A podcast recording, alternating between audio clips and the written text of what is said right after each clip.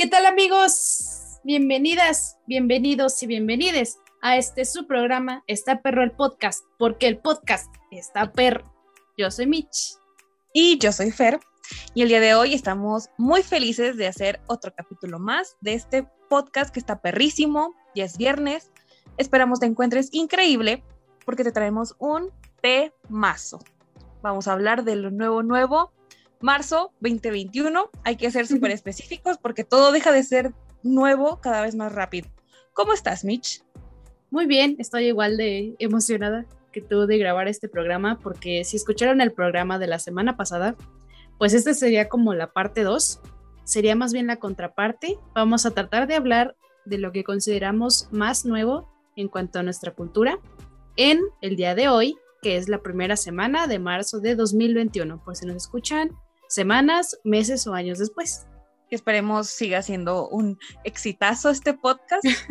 Pero sí, marzo 2021 y en una realidad, en una actualidad donde todo es tan cambiante, ¿te parece si empezamos hablando de la música, que es como lo más importante en todas las generaciones, en toda la historia? Creo que es de las cosas más relevantes del mundo. Tienes razón. Yo creo que en cuanto al mundo del entretenimiento, la música es, si no es lo que más predomina, uno de los gremios en los que más predominan, que más nos une a nivel mundial, sobre todo pues desde que los medios de comunicación tienen un alcance ilimitado. También algo relevante de lo que queríamos hablar en cuanto a la música es que la música pasa de moda, es tan pero tan rápida de olvidarse y de irnos a la nueva música de moda, que eso pues es muy, muy de estos tiempos, muy de este año y muy de esta última década, ¿no crees, Fer? Sí, claro, eh, por eso muchos artistas tienen que ponerse cada vez más las pilas y ser más constantes con el contenido que sacan. Ya no tienen que esperarse a sacar un disco, no pueden meterse al estudio un ratote para grabar 10 canciones, ya es más de una canción y rápido, una canción por mes o no sé, un poquito menos y con video musical y con toda la difusión posible, porque si no, pues estás perdido, ¿no? Es difícil que artistas sean famosos como momentáneamente, ya no es rentable, digámoslo. Bien dicen que si te haces famoso, tienes que aprovechar tus cinco minutos de fama, porque tal cual parece que duras siendo famoso solo cinco minutos y que ya ponen los medios de comunicación ponen el ojo en el siguiente artista. Entonces tienes que seguir innovando, seguir siendo relevante y no dejar que pase tanto tiempo siento que cuando ibas a comprar discos, o sea, ibas tú a, tu tienda de discos de confianza, sean piratas o no, y comprabas los discos y los escuchabas los discos completos. Ahora casi nadie escucha discos completos. Los escucharás así una vez y luego ya dices, ay, pues me gustaron más estas cinco canciones. Y esas son las que escuchan ya de ahora en adelante. Pero ya casi nadie escucha discos completos o a veces ni canciones completas, ¿no crees? Sí, y es como raro que la gente se preocupe por tener todo el disco completo. Y antes era todo un ritual. No sé si te pasó que ibas a, los lugares donde vendían discos. Ah, estaba como un dispositivo, o sea, como uno disponible, uno de prueba, y tú ibas y lo escuchabas ahí. Eso se me hacía como todo un ritual. Y ahora las nuevas generaciones ya nada de eso. Y también siento que la elaboración de un disco era como todo un proceso, era como un viaje que hacía el artista para ti. Y ahora todas las canciones tienen que ser sencillos. Por ejemplo, tres, cuatro eran sencillos de, de un disco. Y las demás eran como el complemento, eran chidas, no le gustaban tanto a la gente, pero complementaban todo el proceso del disco. Y ahora no, todas tienen que ser sencillos, que creo que es como muy difícil como que el consumismo ha avanzado tanto que tienes que sacar sencillos y sencillos y sencillos y luego ya meterlos a un solo álbum, porque los álbums siguen existiendo, pero ya no es como que sacas un álbum y de ahí todos nos hacemos fan del álbum de todas las canciones. Es al revés ahora. Tú sacas todas las canciones de una por una para que nosotros la consumamos en orden y luego ya las metes todas en un álbum para que estén como en un mismo nido Sí, aparte, nada como tener el disco, ¿no? Y ya posteriormente si podías eh, estar en un concierto, decías, ay, fírmalo, por favor, y ya era como tu tesoro. Y ahora no, es, tengo en mis me gusta y ya.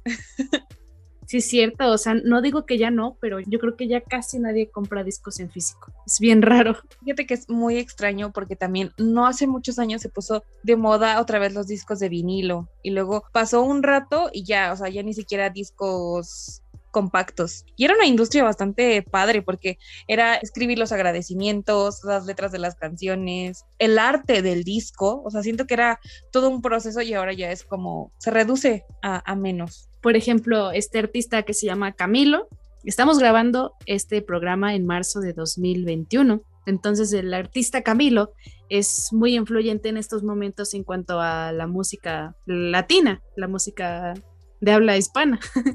Entonces este mono, pues yo no soy muy fan, la verdad, lo siento fans de Camilo, pero este mono saca canciones casi cada semana. Sí, cada, cada semana.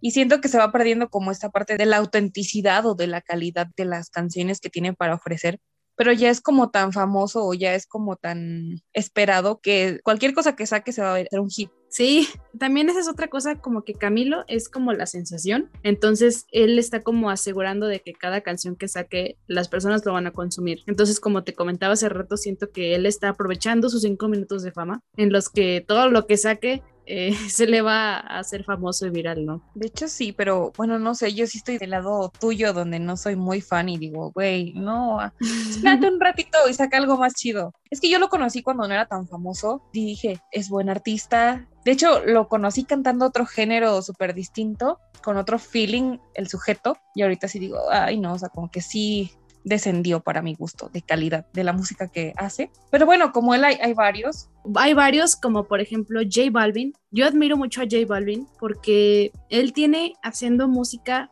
varios años, muchos, muchos años, pero es de los artistas que sí saca música bien seguido, pero no lo ha dejado de hacer. O sea, él tiene una racha durante muchos meses y muchos años porque él está saque y saque y saque música y hace featurings y él sí saca álbums. No sé si es un álbum o un EP, con Bad Bunny que sacaron en 2019. Ese es como una excepción a la regla porque eran, eran seis canciones, por eso creo que no cuenta como álbum. Las sacaron así de corrido y fueron el hit ese año. O sea, ahí sí se rompió como un poquito la tradición de que de las canciones desechables, como decíamos. Pero J Balvin siento que es alguien que sí la pues sí la supo hacer y sí la sabe hacer ahorita. O sea, él todavía tiene muchos proyectos en puerta para seguir sacando música casi a cada rato, ¿sabes? Cada parpadeo. Pues sí, fíjate que es de los que menos me desagrada, J Balvin. No, conozco a tantos, pero siento que él sí es todo un fenómeno, más porque sí respeta o le mete esta parte a los videos musicales, por ejemplo, en su álbum Colores, me parece que sí. Colores, sí, 2019. Sacó, ah, mira, la fanática ya salió.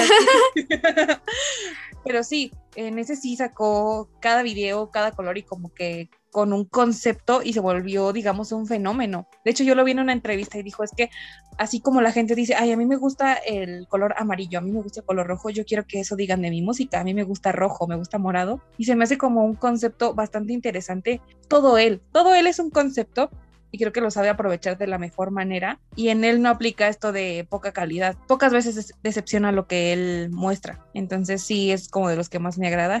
Al igual que, que Bad Bunny, es como por ejemplo, me acuerdo que hace casi un año salió Yo Perreo Sola, que también fue un boom. Sí, el, álbum yo, yo hago lo que me da la gana y ahí estaba Yo Perreo Sola. Muy bien.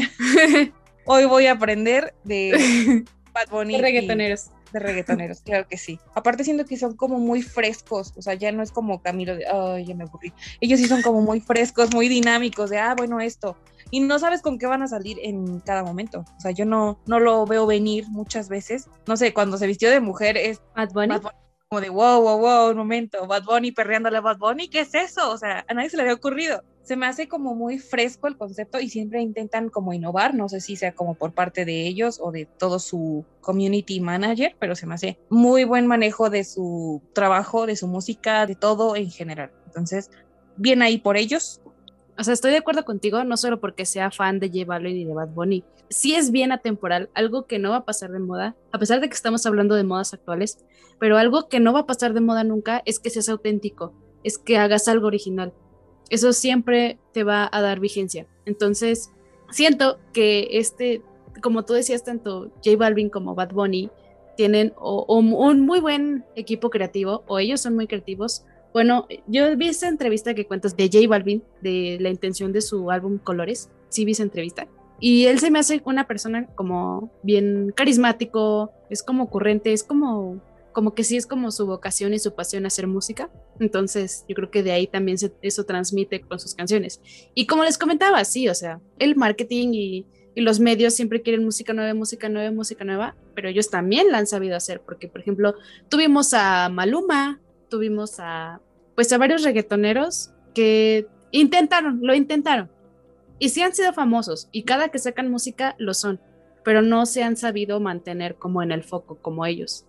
Sí, claro, cada cosa que hagan es como toda una novedad. Ay, de que salieron a tal lugar o viajaron acá o se pintó el cabello y todo es, es una novedad y todo el mundo está enterado porque son el fenómeno del momento. Y tienes toda la razón en eso que dices que eh, entre más original, más único y detergente seas, más la gente te va a querer o más vas a estar como en, en el foco. Siento que es un poco lo que nos pasa para que la gente se entere, porque es muy difícil ya ser eh, original. O sea, quien lo logra es como de wow, felicidades y mis respetos, porque cada vez es más difícil encontrar un sonido o una voz que no digan, ay, se parece a tal, ay, suena muy parecido a tal. Por ejemplo, en la creación de este podcast decíamos, no queremos ser la copia de los más famosos. Sí, no vamos a decir nombres, pero ustedes sabrán a qué podcast nos referimos. Claro, claro. Un saludo si nos llegan a escuchar. Esperemos. Pero es muy difícil encontrar como un sonido. O sea, todo el mundo que hace podcast dice, ay, somos un par de personas hablando de cosas. A veces son tres o cuatro. Y dices, wow, claro, como a nadie se le había ocurrido, bro. Pero es tan difícil, pero es esta parte de intentarlo. Yo creo que en el camino vas encontrando como tu voz, tu estilo, tu esencia y pues hay gente que se va a identificar, hay otra gente que no, pero el chiste es como empezar a hacer esta parte de, de iniciar, de saber si sí te apasiona, si no te apasiona, pero sí, es muy padre cuando lo descubres y pues la gente lo capta y lo aprecia, ¿no? Que esperemos sea nuestro caso en algún momento. Esperemos que sí.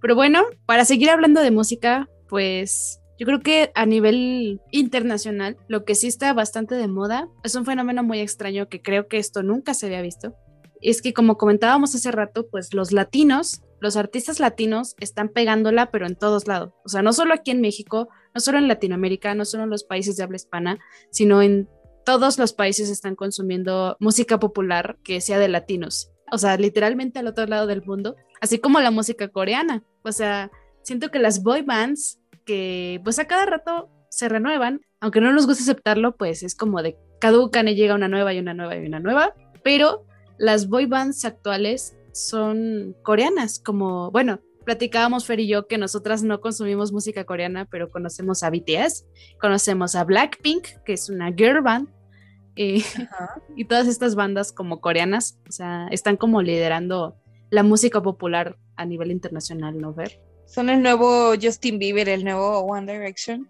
NSYNC, Backstreet Boys, New Kids on the Block, The Beatles también fue una boy band de su tiempo, aunque no lo acepten.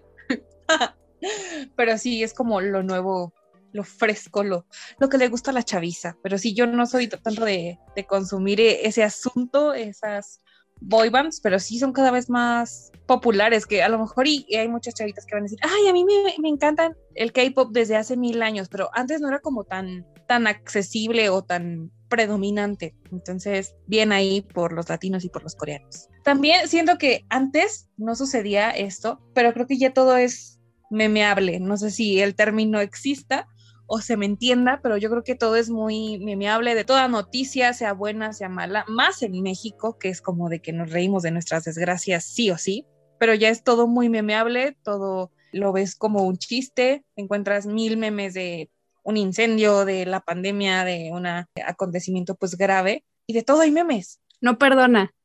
Nadie, nadie perdona los memes. Yo, yo nunca me, me, me, he podido responder esta pregunta, pero es, ¿cómo empieza un meme? O sea, ¿quién lo hace viral? O sea, yo hago un meme, pero le, le gusta a la gente y luego se va haciendo viral y lo, lo, va compartiendo más gente, pero ¿qué estará haciendo la persona que, que lo hizo de su vida? O sea, ¿se dedicará a eso?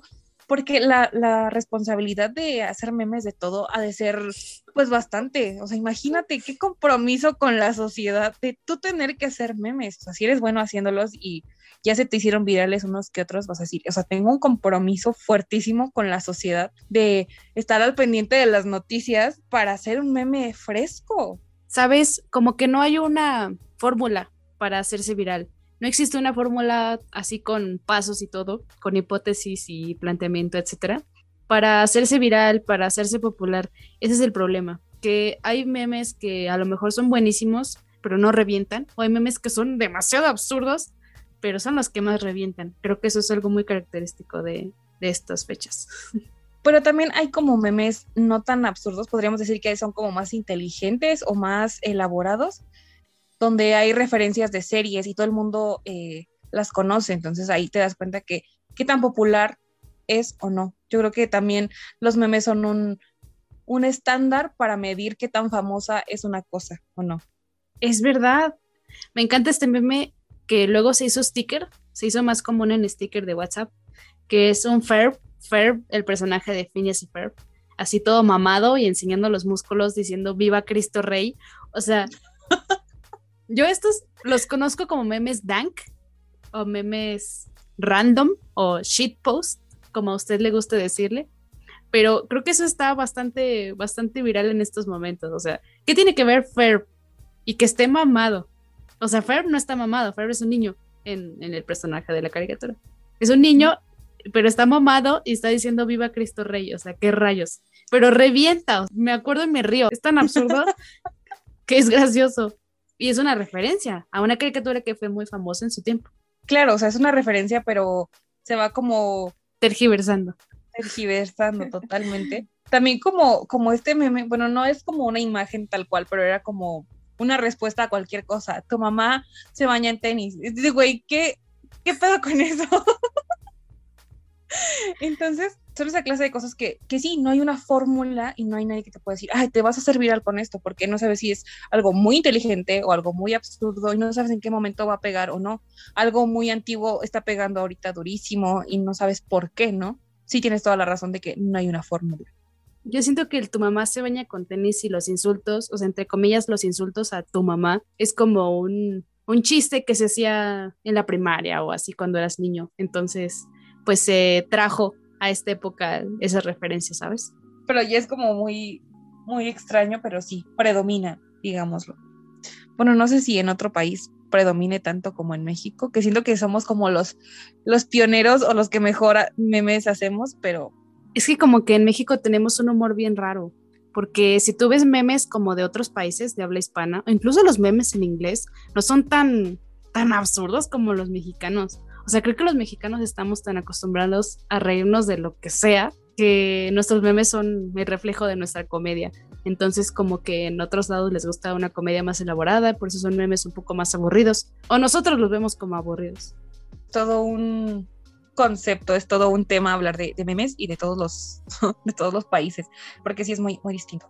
Un día deberíamos hacer un, capítulo de tipos de memes, porque hay demasiados. Yo soy muy fan de los memes que hablan sobre el ambiente espérenlo, esperen el capítulo de memes. Spoiler alert. Spoiler alert. También las redes sociales, yo siento que son como, pues ya es raro quien no tenga redes sociales. Muy, muy raro. Si alguien no tiene es porque tuvo y algo no le gustó o algo le pasó y dejó de tener. Pero de que se ha tenido la mayor parte de la gente redes sociales, ha tenido. Un fenómeno social, como las redes sociales, que es tal cual la sociedad, pero de manera virtual, siento que es algo que llegó para quedarse. O sea, al principio era como, ah, el fenómeno. Luego fue como de, ah, lo normal. Y ahorita ya es lo indispensable. O sea, parece que no existes cuando no tienes, aunque sea una red social en la que te puedan localizar de manera virtual. Yo creo que Facebook es una red social que todos hemos tenido, tenemos o tendremos, porque Facebook a lo mejor no llegó para quedarse porque ya está como un poco obsoleto conozco más y más gente que no le gusta Facebook o que ya se aburrió, que ya no lo usa o así, etcétera. Pero yo creo que sí ha sido la red social más importante de la historia porque tiene muchísimos años existiendo, o sea, tiene más de 10 años existiendo y te salen los recuerdos de lo que publicaste hace 10 años, etcétera, etcétera. Pero yo creo que Facebook fue el padre de las redes sociales. Sí, claro, no por nada le hicieron la película a este señor, Mark Zuckerberg. Yo no vi ninguna película de un señor que le hicieran eh, el creador de Metroflog o Hi-Fi o algo así. MySpace. MySpace. ¿Hay película de eso? No, Entonces, sí, sí acaparó, es bastante acaparador Facebook y todo el fenómeno que se dio. También como este señor, como para no perder su reinado, dijo, ah, bueno, si están pegando otras aplicaciones, pues las voy a comprar para que siga siendo yo el rey de las apps, ¿no?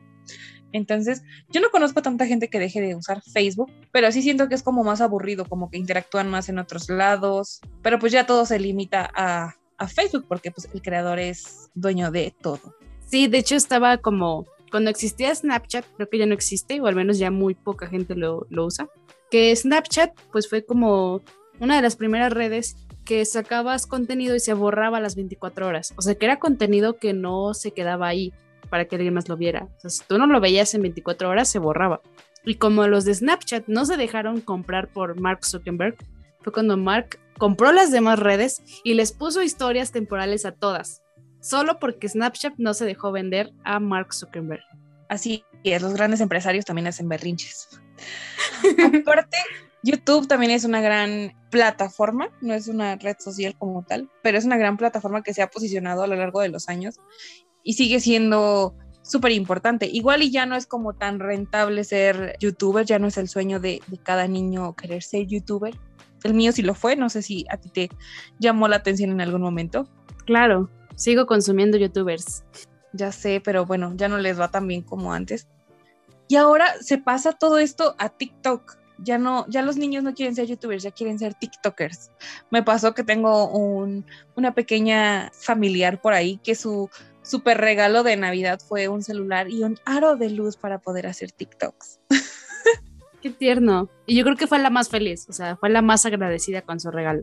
Sí, claro, y de hecho, o sea, 9 de la mañana yo ya tengo tres notificaciones de que subió TikToks, o sea, la señorita viene con todo, es constante y pues esperemos le vaya súper bien en su carrera de TikToker. Fíjate que es como bien distinto a lo, a lo que se, se hacía en YouTube, o sea, ya no es como de que dure 20 minutos, entre menos dure tu TikTok y más entretenido sea, entre menos dure el TikTok va a ser como más importante o, es mucho mejor para la difusión. No es como antes en los videos de YouTube, o sea, ya no tienes que tener como un guion, un diálogo, o entre más enseñes o más te muevas, no sé, o sea, siento que son como los más virales, pero sí, o sea, ¿qué, qué diferencia hay de, de todo esto?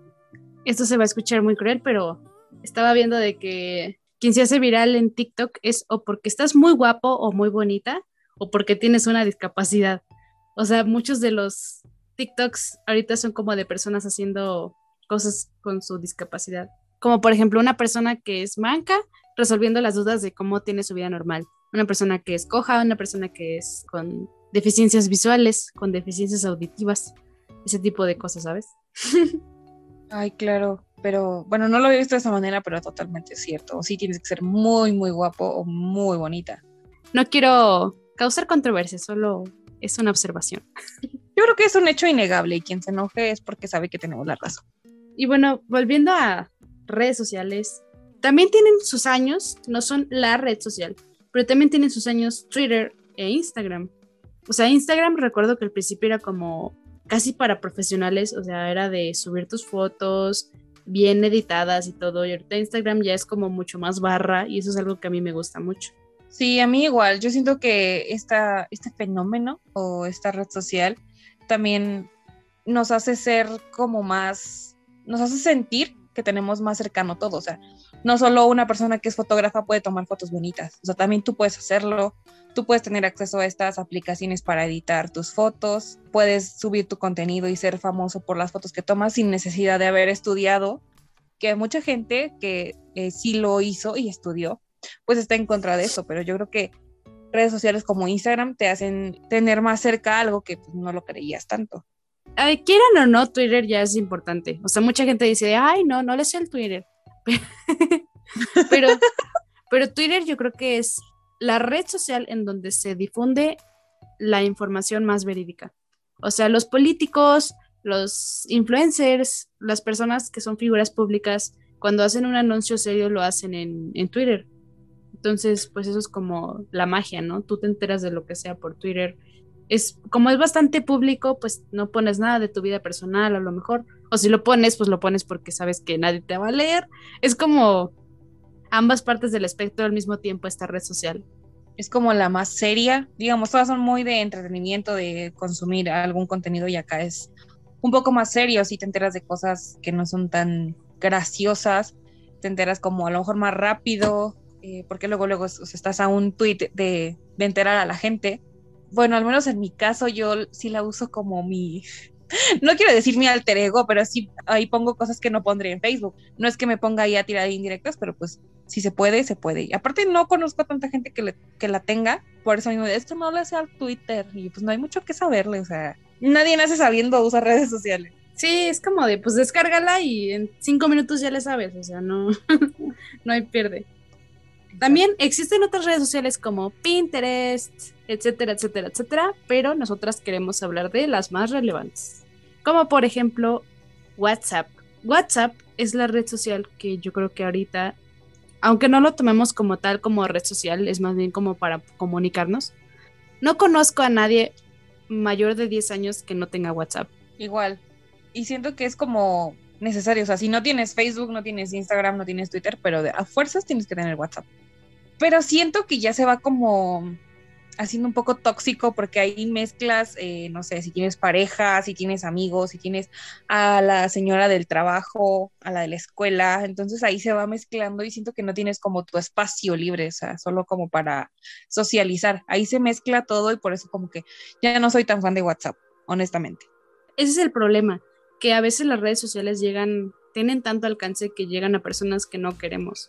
Por ejemplo, a mí me gustan mucho subir estados a WhatsApp. Me acuerdo que al principio la gente se quejaba de, ay, ¿qué es eso de estados? Y ya tenemos historias en todas las demás redes. Pero ahorita como que tanto yo como los contactos que tengo, saludos contactos de WhatsApp. Em, saludos. tanto yo como mis contactos subimos estados y a veces en, lo personal yo subo memes, subo fotos mías, subo lo que estoy haciendo, como que puedo subir todo lo que yo quiera, pero por ejemplo a las personas de mi trabajo o las personas de mi familia que no quiero que vean ciertas cosas, pues sí, sí les bloqueo mis estados. Pero hasta ahí sé que me pueden mandar mensaje privado porque no van a ver mis estados y todo. Es una socialización más personal, ¿no crees? Sí, también ahí puedes mandar audios larguísimos, que, que siento que es como mi parte favorita de WhatsApp que ahí se pone buenísimo el chismecito. Aquí tenemos un podcast, Michelle y yo, pero en WhatsApp tenemos otro buenísimo, buenísimo.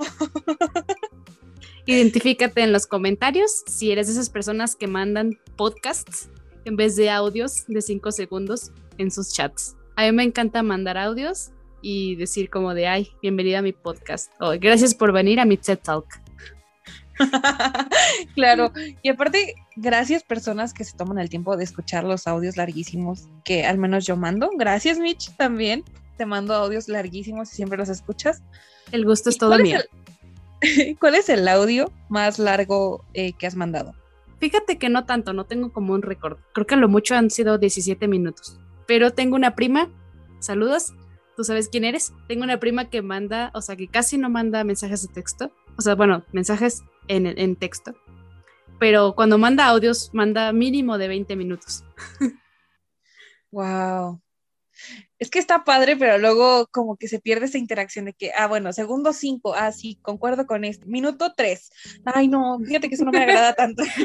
Tienes que hacer como eso. O hay gente a la que le vale 500 hectáreas de riata y dice, ah, ok, está bien. Y yo digo, güey, te mandé un audio de 20 minutos y me puedes decir, no me puedes decir, ok, o sea, ¿qué pedo con esa gente?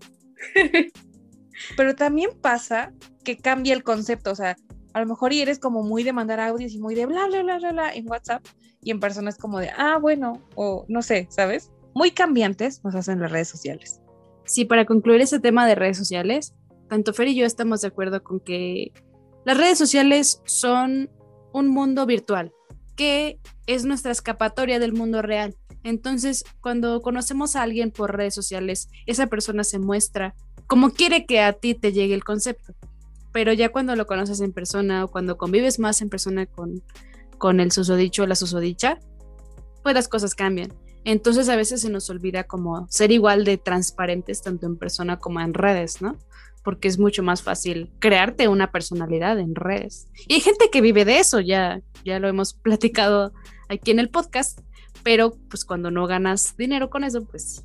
Lo comentaremos en algún momento del podcast, que ya es más fácil conocer gente por redes sociales que por la calle, ¿sabes? O sea, ay, este, le hice plática, me pasó su número, intercambiamos redes sociales, ya es como súper diferente y ya cobra mucha relevancia el, el Face, el, el Instagram. Entonces, pues también eso ha cambiado bastante. Yo creo que antes no era tan, tan común. Me dio mucha ternura cuando me contaste de que tu primita pidió de Navidad un aro de luz y un celular. Saludos, primita de Fer. Pero bueno, siento que los aparatos electrónicos son indispensables, eso ya quedó claro, pero ya casi no se usan los juguetes. O sea, sí, sí existen los juguetes, pues es importante para el desarrollo de los niños y las niñas que usen juguetes, pero cuando es entretenimiento fácil, rápido, siento que pues se usan más las tablets, los iPads, los celulares, las computadoras, o sea, como las laptops, si es que ya saben leer y escribir. ¿Qué opinas? Es que también es como más fácil, o sea, por ejemplo, si te dan una tablet, descargas un juego y si no te gusta, lo borras y descargas otro.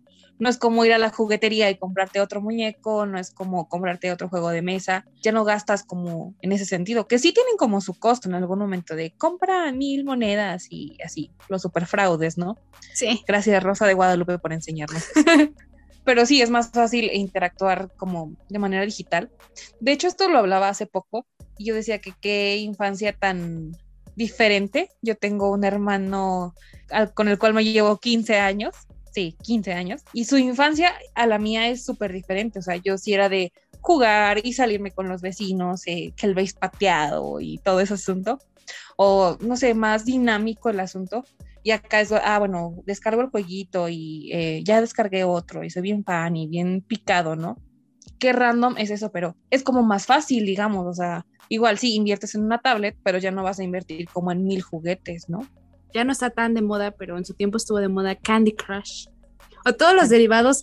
O sea, existen mil y una aplicaciones de juegos para niños, pero todos se parecen. O sea, es como cuando comprabas el Game Boy o cuando comprabas un Game Boy, pero pirata que decía de trae, mil juegos y todos los pinches juegos eran iguales. O sea, siento que es lo mismo ahora con las apps de juegos. O sea, todos son lo mismo, pero con diferentes colores. Sí, sí, en uno hay minions, en otro hay eh, un oso, hay un gato, no sé, toda esa parte de hacer como distinto el concepto, pero pues al fin de cuentas es lo mismo. Lo mismo, pero más barato. O lo mismo, pero gratis. ya sé qué cosas de los niños, nunca van a saber qué es jugar al base pateado. También el ver películas es como muy mm, distinto, el consumir contenido también. O sea, si tú antes veías una serie o novela y pasaban a las 8, te tenías que chutar los comerciales y estar a las 8. Si no estabas a las 8, pues ya habías valido y te perdías el capítulo, ¿no? Hay unas que sí hacían su maratón en el fin de semana, pero si no, pues ya habías valido y te esperabas a que volviera a salir o la buscabas en YouTube en súper mala calidad. Pero ya, ahora no hay, no hay eso, ¿sabes? O sea, está Netflix, este, está Disney Plus, HBO, eh, que ya ni siquiera es como tan difícil, lo puedes ver cuando tú quieras, lo puedes regresar, lo puedes ver en su idioma original o con subtítulos o doblado. Sí, también está Amazon Prime, está Blim. todavía está Blim. Sí, todavía existe. Si hay gente que lo contrata, aunque no lo creas. Bueno, si hay gente contratando Disney Plus.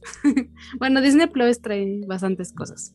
Sí, es que ahora, o sea, las series ya las puedes ver cuando tú quieras. Y eso ha sido como un problema porque si tú veías una serie que la pasaban todos los jueves a las 8, pues veías los capítulos y todo, como comentabas. Pero ahora sacan, por ejemplo, la tercera temporada y si la sacan un primero de enero, que es cuando todos estamos crudeando en nuestra casa, pues ese día te chutas toda la temporada.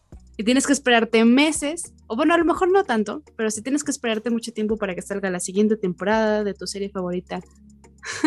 Creo que ahora en vez de la espera semanal y la espera de acabarse los, los comerciales, se convirtió en la espera de que ya me acabé toda la serie y ahora tengo que ver cuándo sacan la siguiente temporada, ¿no crees? Pues sí, hay series que se tardan como un año en volver a sacar temporada.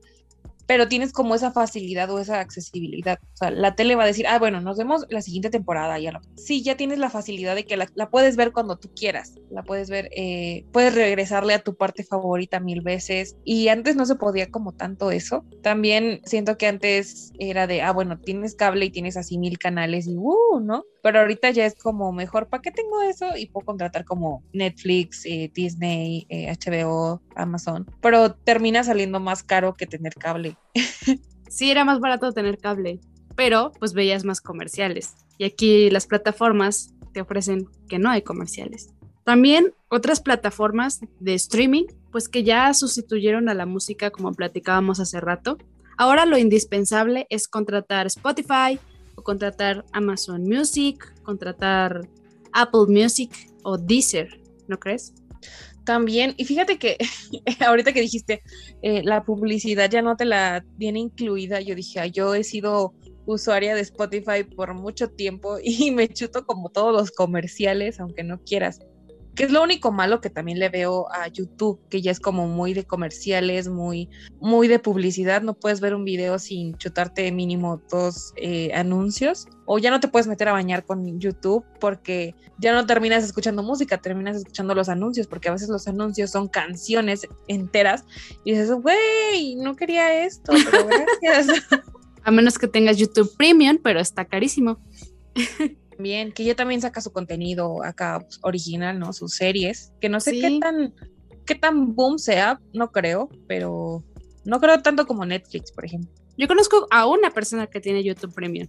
Son menos personas que los que contratamos las demás plataformas. Y fíjate que yo no sé, no sé si tendría la paciencia de escuchar anuncios cada que escucho música, porque yo soy una gran melómana. Bueno, Fer y yo somos gran, grandes melómanas. Entonces, qué paciencia la tuya de escuchar tantos anuncios en Spotify. De hecho, me encanta que cada fin de año como que promocionan los tres meses gratis y digo, wow, y esta vez, o sea, es la primera vez que yo lo contrato y ya se va a terminar y no sé qué voy a hacer porque lo que creo que el privilegio me ha encantado y creo que sí estoy considerando en pagarlo mensualmente porque, wow, yo no sabía lo padre que se sentía. Sí, fíjate que yo tenía Apple Music, que sí está bastante caro, pero lo pagaba mi papá, pero pues ya contraté Spotify con unos amigos, me sale bastante barato, pero pues sí, yo no sé qué haría con, con anuncios en mi música, ¿sabes? También otra cosa que ha cambiado mucho con estas plataformas es las películas, o sea, la manera en que se estrenan. Tú ibas al cine y te ponían mil anuncios de las próximas películas y tú de, güey, ya quiero que salga, ya quiero, ya quiero. Y pues era un constante, ¿no? O sea, ibas a ver una película, pero se te antojaban o te dejaban con el, el antojo de ocho más, ¿no? Y ahora no, es de que, ah, bueno, sale un trailer, sale en Facebook, sale en todas las redes y ya, o sea, lo ves y mil personas, ¿no? Es el top en, México, es el top en mundial. Ya no es como llenar salas. O sea, yo creo que ya no se va a ver tan, tan fácil de, ah, bueno, voy a llenar salas. Yo creo que el último estreno del que yo fui parte y dije, wow, o sea, se super llenó y un chorro, fue Avengers, la, última. Creo que va a ser eh, de las últimas que tenga como este fenómeno de, wow, o sea, hubo como ocho salas en todo el cine y todas llenas y todo el día, todo el tiempo. ¿No te pasa? Sí, es que cuando ibas al cine ya te comprabas tus palomitas o metías comida de contrabando, porque la comida de los cines es bastante cara. No, no se hagan, todos lo hemos hecho.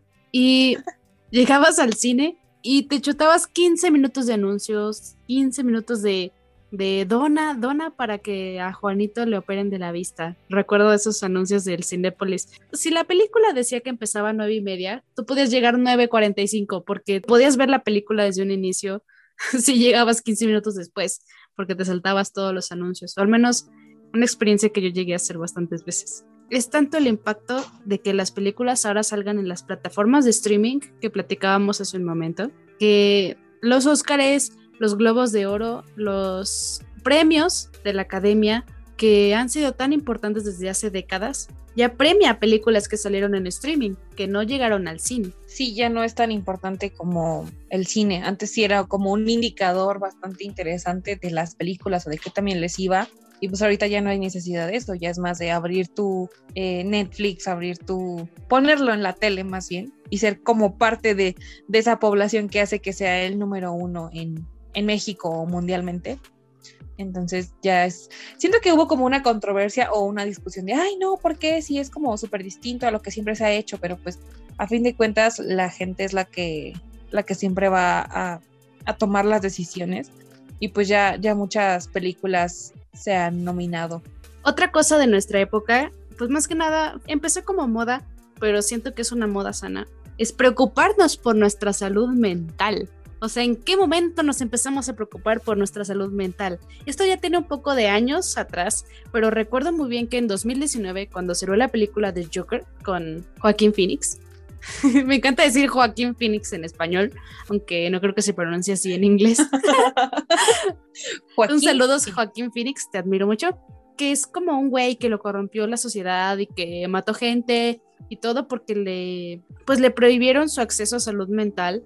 Creo que ahí es cuando ese es el mensaje, ¿no? Como la importancia de la salud mental, de tener una cultura de una salud mental. Esto sí es bastante, pero bastante nuevo. Mis papás, la generación de mis papás, o incluso personas como que no me llevan tanto de edad, no son conscientes de la importancia de la salud mental. Y creo que de mi generación para abajo, de, bueno, de nuestra generación de Fer y yo para abajo, es que ya estamos totalmente conscientes e informados de que tenemos que ir a, terapia cuando lo necesitemos y hasta que nos den de alta, o sea, no nos podemos dar de alta solos. Y si necesitamos atención psiquiátrica, tenemos que atendernos porque si no, no podemos hacer, eh, no podemos ser personas funcionales en sociedad. Toda esta información siento que es bastante reciente. Sí, claro, ya, ya es bastante usual o más común decir, ¿sabes qué? Al chile carnal, esto no es normal, no estoy bien, algo no está funcionando en mí, tengo que buscar ayuda. Que sigue siendo como muy estigmatizado de, ay, sí, o sea, no estoy bien y ya reconocerlo, pero falta un poco, creo yo, decir, ay, voy a ir, voy a ir porque sigue siendo de, ay, güey, qué pedo, estás loco, qué onda, ¿no? Pero ya es un gran avance reconocer que no estamos bien. Tengo la teoría de que, al menos en nuestra cultura, vemos el ir a terapia como ir al dentista. Siento que tienen bastante en común, no las profesiones entre ellas, sino cómo lo vemos nosotros los simples mortales que no nos preocupamos por nuestra salud, porque a nosotros no nos gusta ir al dentista, se nos hace caro o nos da miedo, pero vamos ya hasta que tenemos una muela súper picada, ya hasta que tenemos infección en la boca, pues hasta que ya no podemos con el dolor o que ya nos molesta demasiado y luego nos quejamos de que nos sale muy caro el tratamiento pero luego siempre hay alguien que nos dice, es que te hubieras tratado desde antes. Y siento que pasa lo mismo con, con la cultura de, la salud mental.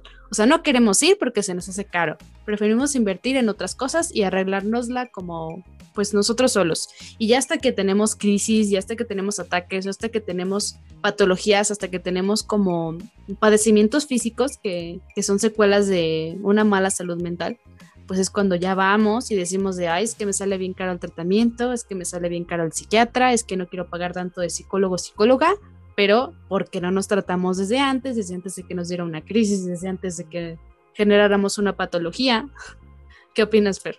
Sí, totalmente. Los dentistas y los psicólogos se han de sentir muy identificados en ese asunto porque sí, nos esperamos a estar como ya al borde de, del caos, del, de la crisis para ir pero es lo que decía hace rato, o sea, ya, ya está como más de, ah, bueno, necesito hacerlo y ya está como más de moda. Yo siento que ya está más valorizado el trabajo y la profesión de un psicólogo, que antes decías, ay, no, nomás te va a robar el dinero, ay, no sé, ay, no, mejor platícame a mí, yo de, güey, no, no es lo mismo, o sea, sí se agradece bastante a los amigos que te escuchan, la gente, familiares que eh, te escuchan, te prestan atención, pero pues la ayuda profesional nunca va a estar de más, en ningún sentido. Entonces, gente que aún sigue creyendo que no es real, eh, inténtenlo, si no les gusta, pues ya, este, yo creo que no necesitas estar mal para ir a terapia, o sea, ve una vez como, como todo, o sea, lo vas a intentar, si te gusta, si te sientes bien, pues lo vas a seguir haciendo, si no, pues ni modo, pero pues háganlo, es muy bueno, muy recomendable el asunto. También otra cultura que ha llegado, otra parte de la nueva realidad de nuestra sociedad, es el llamado body positive ¿Qué opinas al respecto? Pues yo estoy más que nada de acuerdo con el body positive porque, ay, o sea, hablábamos de mercadotecnia, hemos tocado el tema varias veces en, en el programa, pero yo siento que tener salud, o sea, hablábamos ahorita de salud mental, pero también tener salud física se me hace lo primordial. No importa la forma de tu cuerpo, a lo mejor importa qué tipo de complexión tienes, mediana, chica, grande, etcétera. No, no recuerdo muy bien ahorita, pero lo importante es que tú en tus análisis pues de salud en general salgas bien. Si hay algún detalle de tu cuerpo que no te gusta cómo se ve porque no se ve estético, pues no es totalmente indispensable que lo arregles. O sea, digamos, existen cirugías plásticas, existen eh, tal y tal cosa como para arreglarlo, pero creo que sale mucho más barato para nuestro bolsillo como para nuestra salud mental que nos aceptemos tal y como somos. Sí, claro, a mí me gusta que se normalice esta parte de, ok, no eres igual, no tienes como 90, 60, 90, pero eres una persona, tienes eh, ciertas cualidades. Y también esta parte que siento que a veces no se, que no se diferencia, que no, que no está como deslindado el asunto de estar sano. Piensas que, o sea, eh, estar anímico, anoréxico, está bien. Entonces, eso se tergiversa un poco eh, con esta cultura del body positive. Pero sí, siento que el, lema o el estandarte de esta mm, cultura es el amor propio. Si amas algo, lo vas a cuidar, lo vas a respetar. Entonces, amar tu cuerpo, reconocerte como eres, es la parte más importante para poder trabajar en ti. Si quieres eh, estar mejor, si quieres cuidar de tu cuerpo, de tu salud, entonces esta parte es como la más importante, pero siento que muchas veces se tergiversa y pues no es tan padre. Sí, es que no te culpes por comerte cinco panes, no te culpes porque te zumbaste una hamburguesa, no te culpes por porque tu, tu grasa no, no es favorecedora, porque no, como dice Fer, porque no tienes como, no encajas en los estándares de belleza. O sea, mejor preocúpate por tener una buena salud. Mejor, pues sé feliz como eres, con, con estar completo, con estar saludable. Siento que más que nada quieren o sea, los medios y el sistema quiere que seamos, pues, como unos robots, quieren que seamos parte del sistema, no que seamos individuos como tal, sino que trabajemos, que estudiemos, etcétera. O sea, no es como se nos olvida bastante la parte de, pues, de comer bien, de hacer ejercicio, de dormir bien, como que eso pasa a segundo plano y es algo que, que en estas fechas está tratando de dar importancia. También tomar en cuenta y mencionar que la salud mental y la salud física, como hacer ejercicio, meditar, hacer una actividad que te guste mucho, van de la mano. Entonces, dormir bien, alimentarte bien, también te va a ayudar un chorro a sentirte bien contigo mismo. O sea, es un poco de ambas, es un trabajo en conjunto. Entonces, eh, hablamos de bienestar en general. Amarte, eh, quererte va a hacer que estés sano, que no tengas como ansiedad, depresión, esté más controlado ese asunto. Así que pues a querernos y amarnos y cuidarnos. lo único que no me gusta de esta parte es el, como ya lo decía Mitch, el marketing, que es eh, ya un negocio, o sea, que es algo muy importante y muy humanizado eh, este concepto y se vuelve marketing. O sea, te, lo venden así como, ay, ama tu cuerpo, pero compra Levi's, compra eh, tales zapatos para amarte más. Y entonces es como, por moda lo haces más que por hacerlo por ti o realmente, o sea, ser una persona real. Siento que también pasa lo mismo con el, love is love, o sea, que, que eres incluyente, pero igual termina siendo como, ah, ok, calcetines de la bandera de arcoiris, playeras iguales, y se olvida como el punto en sí. No sé qué pienses. Sí, es que el marketing es una muy mala jugada para nosotros. O sea, no digo que sea malo, malinterpreta mucho lo que es la vida real. También siento que el marketing ya ha rebasado fronteras, así como te decía que en WhatsApp, o sea, tenías mil grupos y no te respetaban tu espacio eh, personal. Siento que igual el marketing, yo ahorita se puede decir quiero una falda y mi teléfono próximamente me va a poner publicidad de faldas. Ahora nuestros dispositivos nos vigilan. Eso no es una sorpresa para nadie pero nuestros dispositivos nos escuchan, nos ven, ven nuestro algoritmo, nuestro algoritmo de lo que buscamos en Google o de lo que buscamos en redes para que nos ponga la publicidad. No es algo nuevo y no se hagan si dicen que no sabían. Pero pues sí, por ejemplo, esto fomenta muchísimo más que nada las compras en línea. Gracias al algoritmo se han disparado las compras en línea. O sea, como por ejemplo las compras en Chain, en Amazon, en Wish, AliExpress o hasta Mercado Libre o Facebook. Marketplace. en el marketplace de Facebook.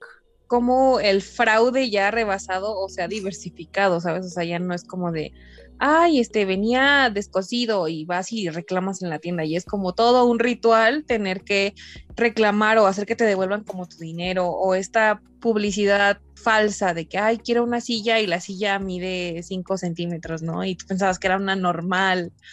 o el vestido se veía como de súper buena calidad, súper de pasarela y es como una cortina, ¿no? Entonces, siento que el fraude también tiene que reinventarse para seguir con, con estas ventas. Sí, no manches, eso, eso sí es como bien actual forma parte de los memes. O sea, los memes predominan muchísimo lo que son las compras en línea. Como decíamos, nosotros nos podemos reír de lo que sea y hasta nos reímos de nuestras desgracias con las compras en línea. Y por ejemplo, algo malo, esto sí yo lo veo malo, de las compras en línea y que está súper activo en estos momentos es la fast fashion. Las prendas, pues sí cambian de moda, así como todo, pues es cíclico, pero las prendas cada vez duran menos de moda. O sea, antes era como de, ah, primavera, verano, otoño-invierno, hasta los catálogos de lo que iba a estar de moda, porque siempre imponiéndonos que tenemos que consumir, era de primavera-verano, otoño-invierno, etcétera, y ahora ya es como de que ves una prenda que se pone de moda un mes Sí, totalmente. Y duran menos. Y de hecho hay un artículo o hay una noticia acerca de esta tienda en línea eh, que es súper famosa y que de hecho hay muchas personas que aprovechan los descuentos para poder como venderlo, así como un Avon, como un Jafra, ¿sabes? Así esta clase de ropa pero se habla mucho de que los precios eh, bajos vienen de personas que son eh, explotadas laboralmente para estas empresas y es como bastante preocupante, ¿no? De, ay, güey, o sea, todavía que voy a comprar una garra que no, no va a durarme dos meses, estoy haciendo, contribuyendo a que la explotación laboral siga en este 2021. Sí, mejor, mejor con la ropita que tienen, ármense un outfit bonito. La ropa puede reciclarse, puede puedes convertirla a algo que se vea más de moda si es que no quieres sentirte muy a la moda. No es tan necesario comprar ropa cada rato. Reciclar ropa siempre va a ser benéfico para el medio ambiente y como dice Fer, lo importante también es eso, que pues no contribuyamos a la explotación laboral. o truquear, creo que también eso está de moda y es una moda muy buena, que es el truquear de, ay, mira, tengo, eh, tengo estos tenis que no me puse más que dos veces, ¿qué pides a cambio? Ah, pues un litro de jabón, ah, ok, o sea, ganar, ganar, entonces recurran a la paca o bueno, a estos bazares que le llama la gente, en vez de decirle paca, pero es paca. o a los trueques que busquen ahí trueque más cercano que tengan y van a ser muy felices. Porque aparte, siento que es como de, ah, bueno, voy a la tienda a comprar una blusa que me voy a encontrar a tres personas en la calle que van a traer la misma, ropa. Y cuando compras en bazares o en pacas o truequeas, es como de, ok, o sea, no es tan nueva, entonces no es fácil que vayas a encontrar a alguien que la tenga eh, igual a ti que creo que también es, un, es una parte de autenticidad, ¿no? De sentirte más único y diferente único y detergente. Sí, nos hace, nos hace bien auténticos escoger ropa que no sea como la fast fashion, ¿sabes? De hecho, yo una vez troqué unas botas por una figura de Batman. ha sido uno de los trueques más divertidos que he hecho. Wow, o como no viste esta noticia del niño que troqueaba un tazo a cambio de una manzana. Wow. Es el trueque más interesante que yo he visto, pero inténtenlo, los trueques son bastante interesantes aparte pues no es tan común que exista como el trueque aquí en nuestra actualidad 2021 y que eso regrese está como chido. Nunca sabes quién va a querer una figura de Batman a cambio de unas botas. También otra cosa que siento que no está tan padre es la cultura de la cancelación.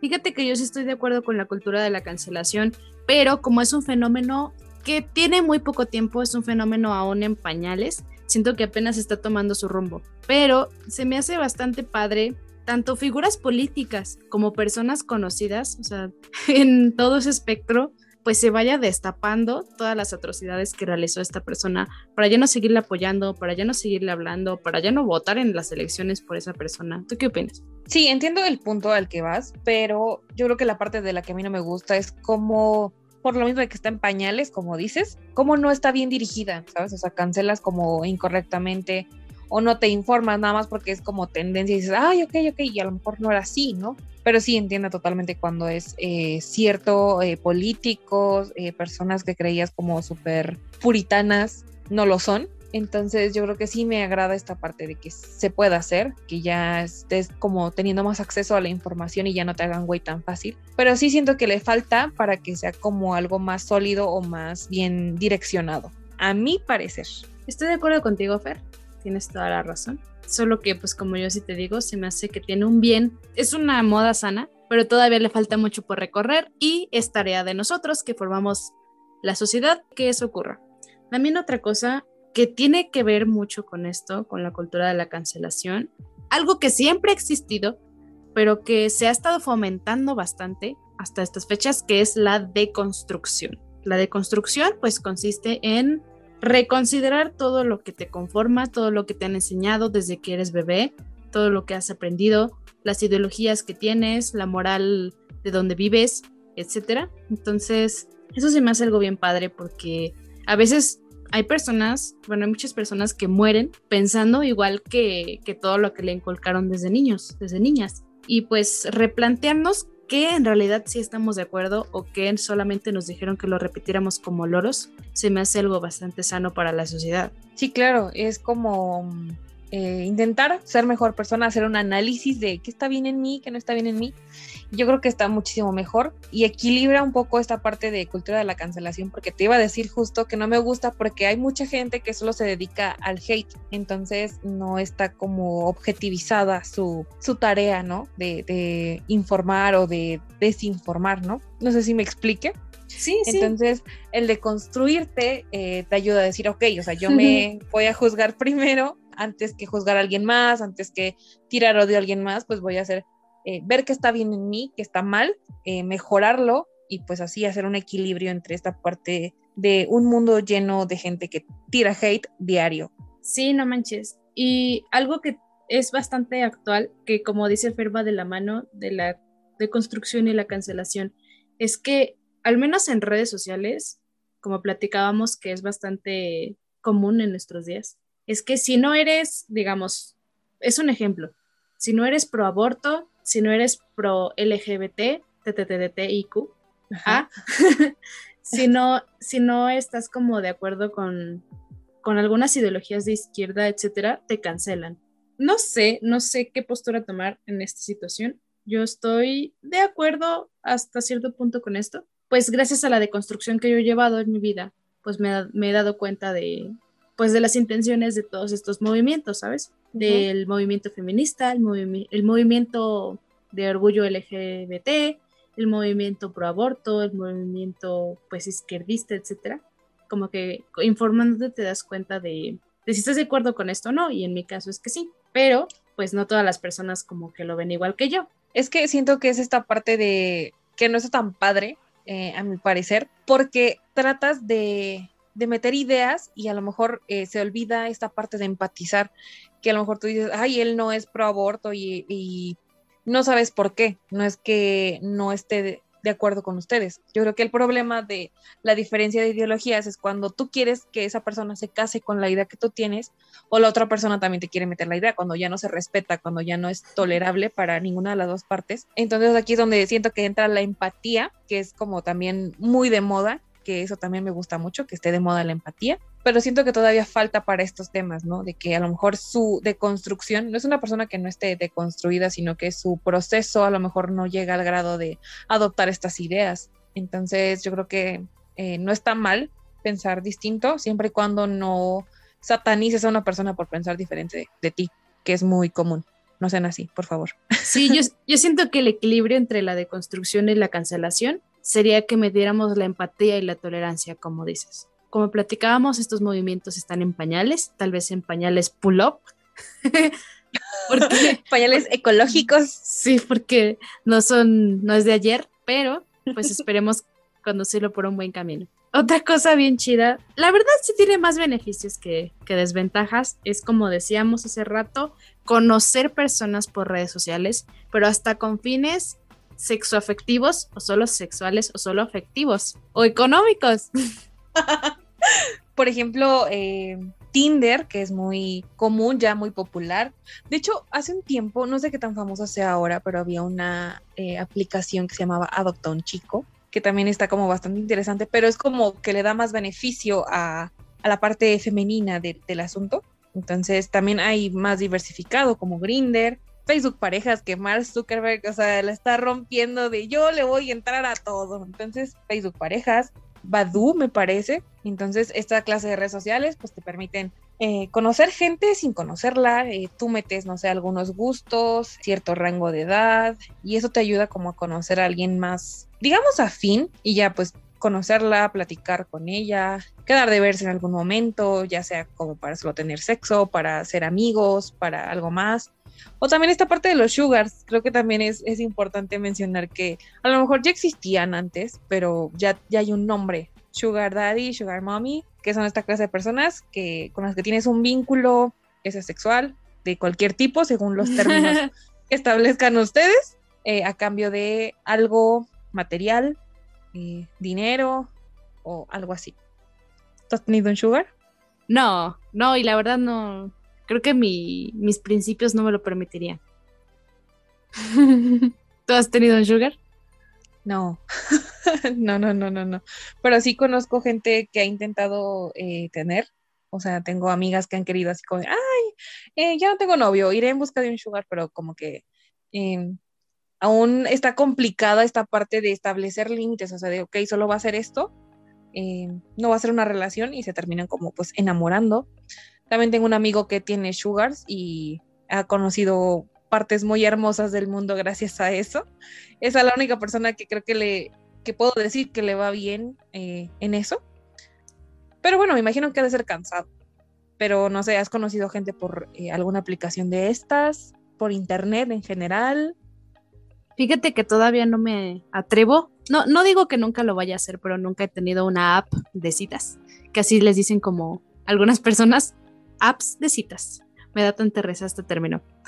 Y bueno, si yo tengo, tuve un conocido que tenía, no sé si tenía o tiene un sugar, pero no vivían en la misma ciudad. Pero él, o sea, su sugar, que era mucho mayor que él, pues tenía un muy, buen trabajo. Entonces él le mandaba dinero, o sea, le depositaba cada mes y ni siquiera se conocían en persona, pero era su sugar. Y pues tenían como cibersexo y tenían, se supone que eran como novios, pero, pero era un sugar, o sea, hecho y derecho, y, y supongo que el otro vato, pues, lo sabía, ¿no? pues qué bueno, o sea, qué bueno que la gente que, que intenta tener sugars le va bien, o sea, qué bueno, pero sí siento que es como un poco complicado porque no hay esta parte eh, afectiva, amorosa, de, ah, ok, o sea, es una relación, es como algo muy ya limitado, o sea, sabes que solo vas a estar ahí por eh, tener sexo y vas a recibir algo a cambio, eh, es como un contrato, es como un trabajo, a veces pienso que es como un trabajo porque tienes que hacer algo para recibir dinero. Siento que también eso es algo bastante actual, no que no, que no existiera desde antes, sino que ya es socialmente aceptado. Tener, tener vínculos con personas, aunque no sean sexoafectivas, o sea, tener vínculos con personas que solo, con las que solo quieres sexo, tener vínculos con personas con las que solo quieres tener algo afectivo. Eh, siento que, pues sí, siempre, siempre han existido, solo que es, mm, no, no era aceptado como que tener sexo sin, sin, ¿cómo se llama? Sin sentimientos o involucrar sentimientos sin, sin tener sexo, ¿no? Eso es algo que, pues que se ha sabido separar en estos últimos años. Te digo, no es que nunca haya existido, creo que toda la vida ha existido, pero ya es socialmente aceptado. Sí, que ya puedes como tener esa, esa naturaleza de decir, ok, o sea, vamos a tener sexo, ¿quieres? Jalo. Y ya, si no, ah, bueno, vamos a, ¿de qué va lo nuestro? Ok, eh, serio, ok, serio.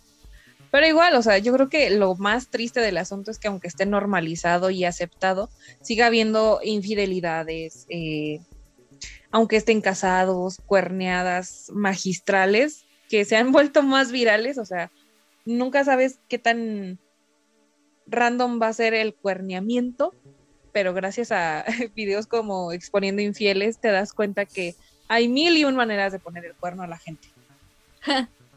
Sí, aunque se vea bien fake ese programa, pero sabemos que también puede pasar en la vida real.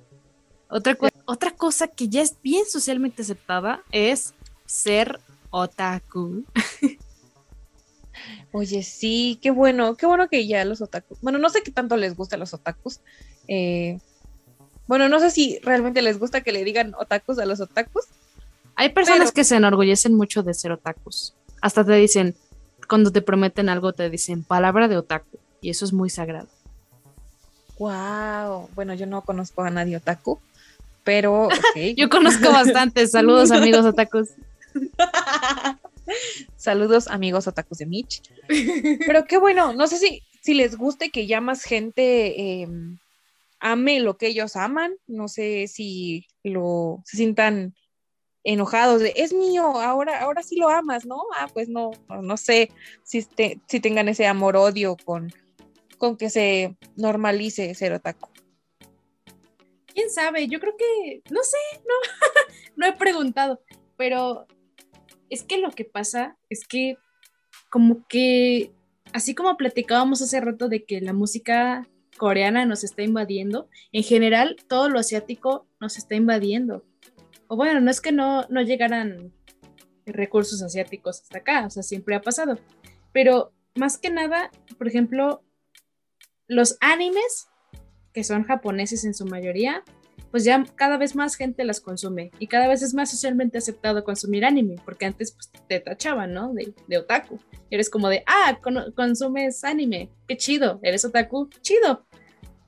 También, por ejemplo, de China, pues son bastantes comunes los doramas o estas novelas como chinas, no sé si es el nombre correcto, o también de Corea que vienen los K-dramas.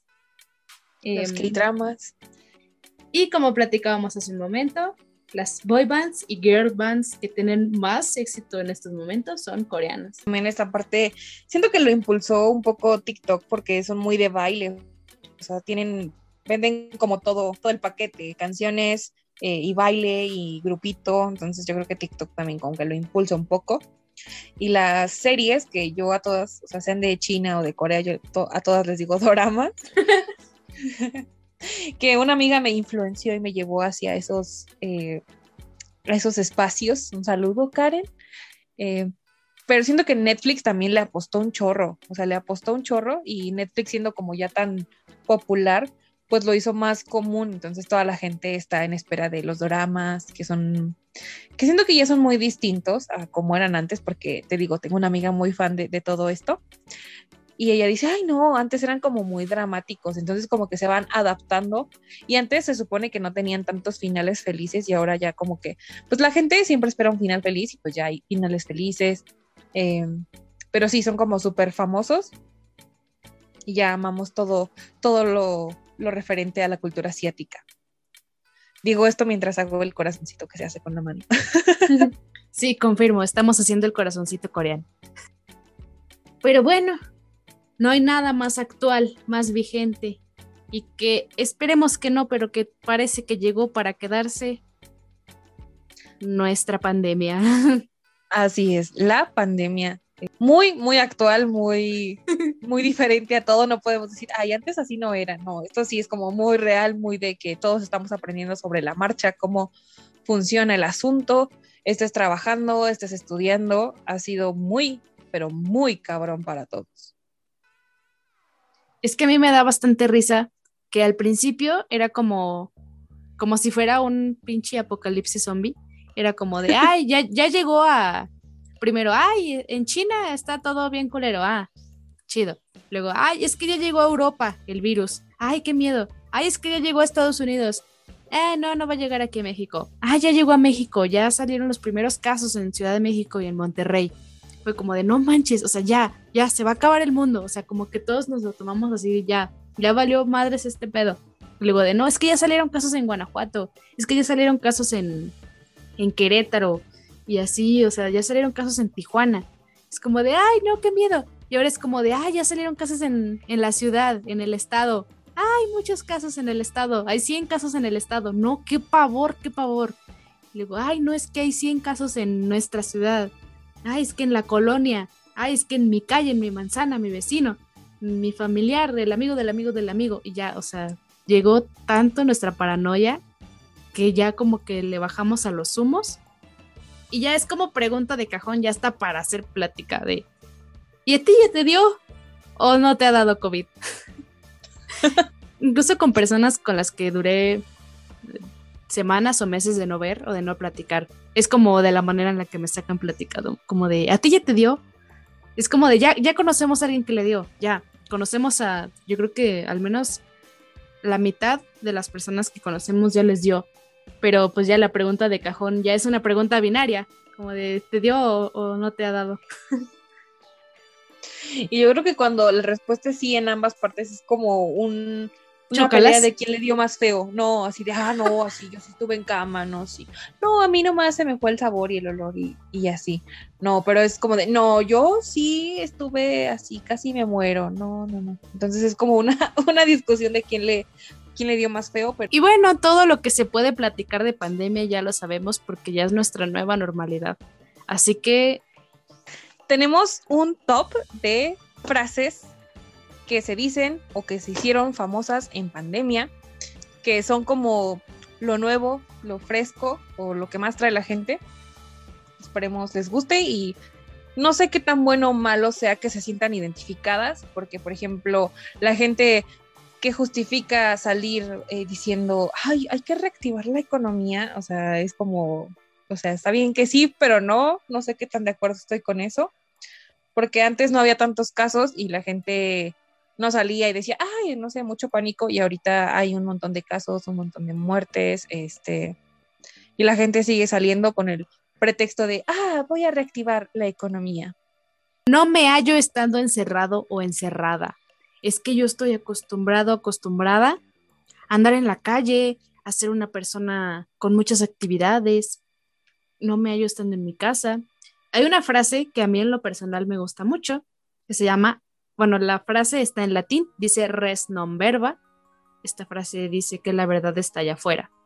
Y sí, o sea, para salir, para eh, conocer la verdad, para conocer más cosas, pues tienes que salir de tu zona de confort, a lo mejor de tu casa, pero ya para que digas es que no me hallo estando encerrado y por eso no voy a estar en mi casa todo el día sin protegerme porque hay pandemia, pues fue gracioso.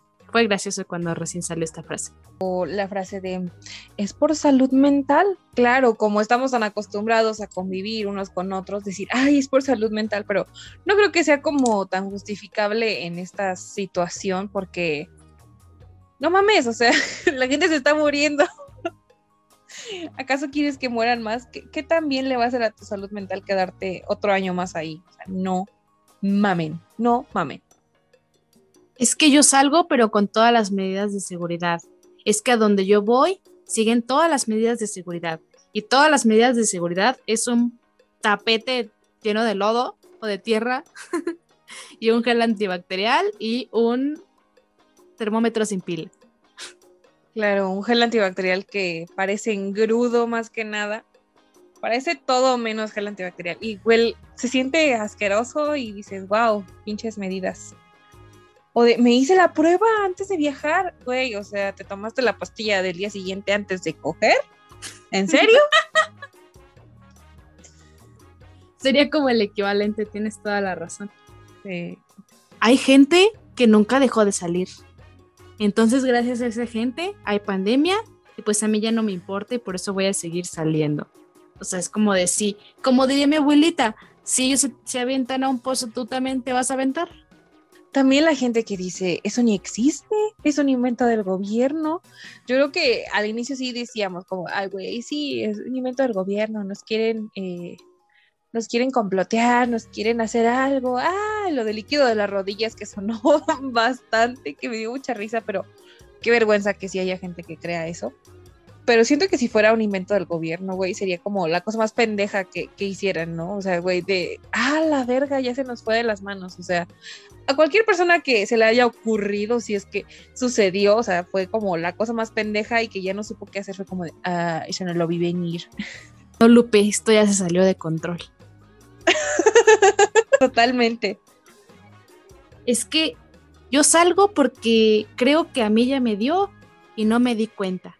O sea, hay tantas personas como tan arrogantes que piensan que ya les dio y que fueron asintomáticos. O sea, lo entiendo cuando la pandemia tenía poquitos meses, pero ya ahorita que ves muchísima gente muriéndose y teniendo eh, síntomas tan diversos, yo creo que los asintomáticos son minoría. Así que si no has tenido síntomas es porque no te ha dado.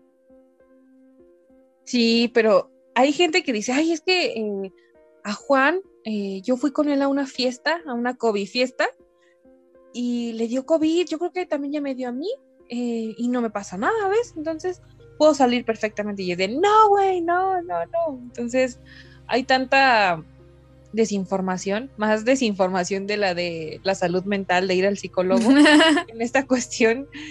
Y siento que, que ya va, va, a salir mi lado eh, sociólogo, pero va a haber una pandemia de estrés, ansiedad, eh, depresión, y esa va a estar más cabrona porque esa no la ves, o sea, son cosas tan intangibles que va a ser como de, güey, o sea, y ahí sí van a repuntar y todos los psicólogos van a decir, no que no, culeros, no que no. Sí, no manches. Vamos a tener doble pandemia y todo porque no tuvimos la cultura de guardarnos ni de cuidar nuestra salud mental desde antes de la pandemia. Así que todavía estamos un poquillo a tiempo de cuidarnos, eh, porque yo ya quiero volver a la universidad. No sean así de culeros, por favor. Prometo seguir haciendo este podcast, pero ya, por favor, eh, dejen que estemos en semáforo verde. Y también vayan al psicólogo, mediten, mediten un chorro, se los recomiendo mucho. Y pues nos escuchamos en otro episodio, Mitch. Y bueno, solo quiero concluir con la pregunta, ¿a ti ya te dio Fer? No, no me ha dado. no, tampoco, pero no soy, lo no soy lo suficiente arrogante como para decir que ya me dio y no me di cuenta. solo sé que no he tenido la suerte de que me dé. No, no, la mala suerte. La mala suerte. Entonces, no, no nos ha dado, afortunadamente, así que les mandamos un abrazo libre de COVID. COVID. y pues nos escuchamos en otro episodio. Síganos en nuestras redes sociales. Escuchen los demás episodios. Eh, esperemos, comenten, nos digan de qué quieren eh, hablemos. Y pues, si se sintieron identificados con algo eh, de lo que dijimos, no duden en mencionarlo. Digan qué les gustó, qué no les gustó. Con gusto las, los y las vamos a leer. Bye. Bye.